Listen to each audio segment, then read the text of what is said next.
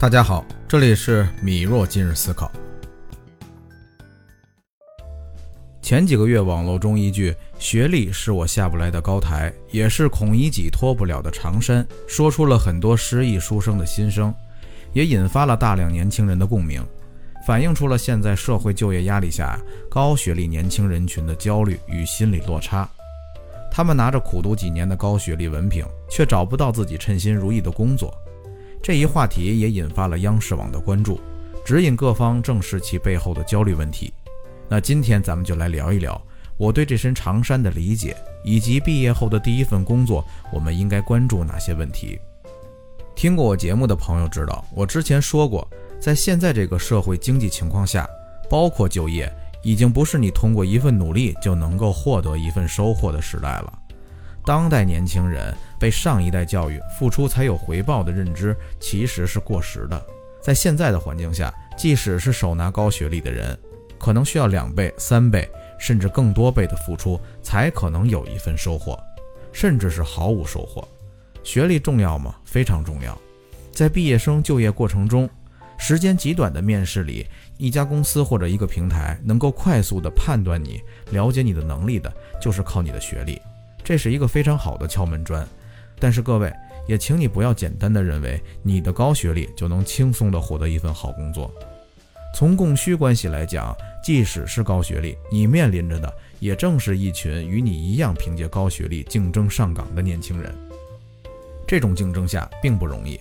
所以现实情况会让你明白，不是你的长衫不好，而是你根本没有核心的竞争力。现在社会里稀缺的是研究生、博士生吗？现在社会里稀缺的是核心岗位的人才。什么是核心岗位？通过认知资源搞定决定性业务的人。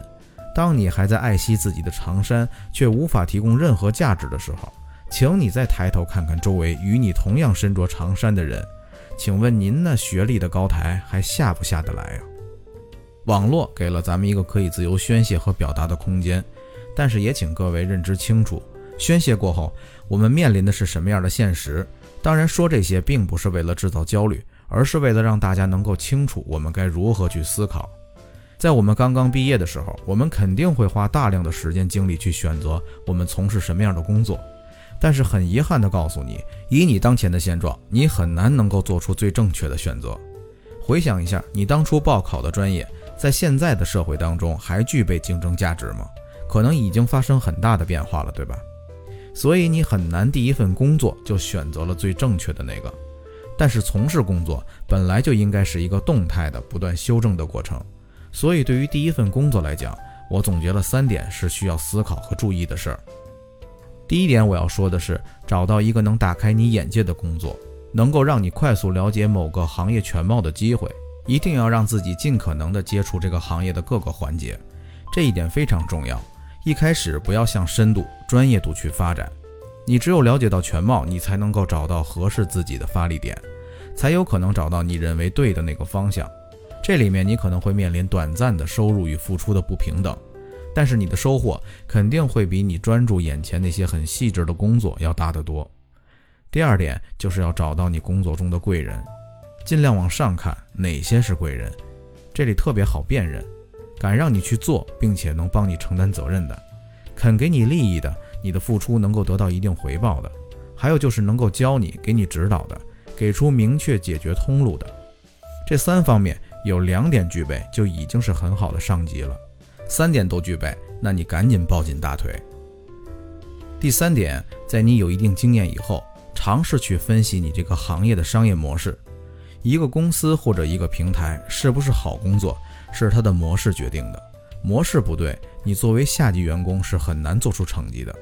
可能你们并不是做什么高大上的产品，但是市场需要，渠道对了，就是可以扩大发展。这也是任正非所说的，华为的一切成就都是因为做了客户所需要的事儿。我也经常会说，你的业绩不好，其实不见得是你的工作能力问题，可能是你老板出了问题。这三点，如果你能看明白、想明白，至少应该能让你在工作中找对方向。这时候我们在不断的去修正和选择，你才大概率能够收获一份满意的事业。到这里我想告诉大家的是，让你成功的是正确的选择，而不是无谓的努力。是认知，而不是你那一身长衫。好了，今天的节目就到这里了。如果您得到了启发，欢迎关注我并订阅栏目，也可以在评论区或者私信留下您的想法与建议。